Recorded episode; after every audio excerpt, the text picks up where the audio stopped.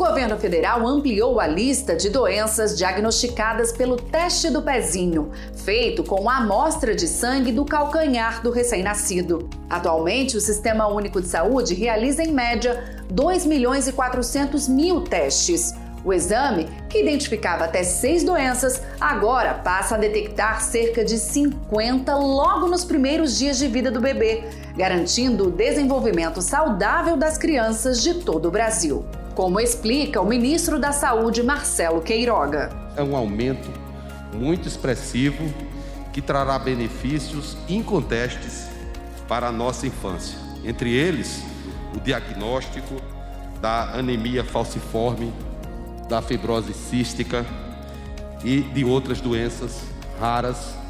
São mais de 28 mil postos espalhados pelo Brasil, entre maternidades e unidades básicas de saúde.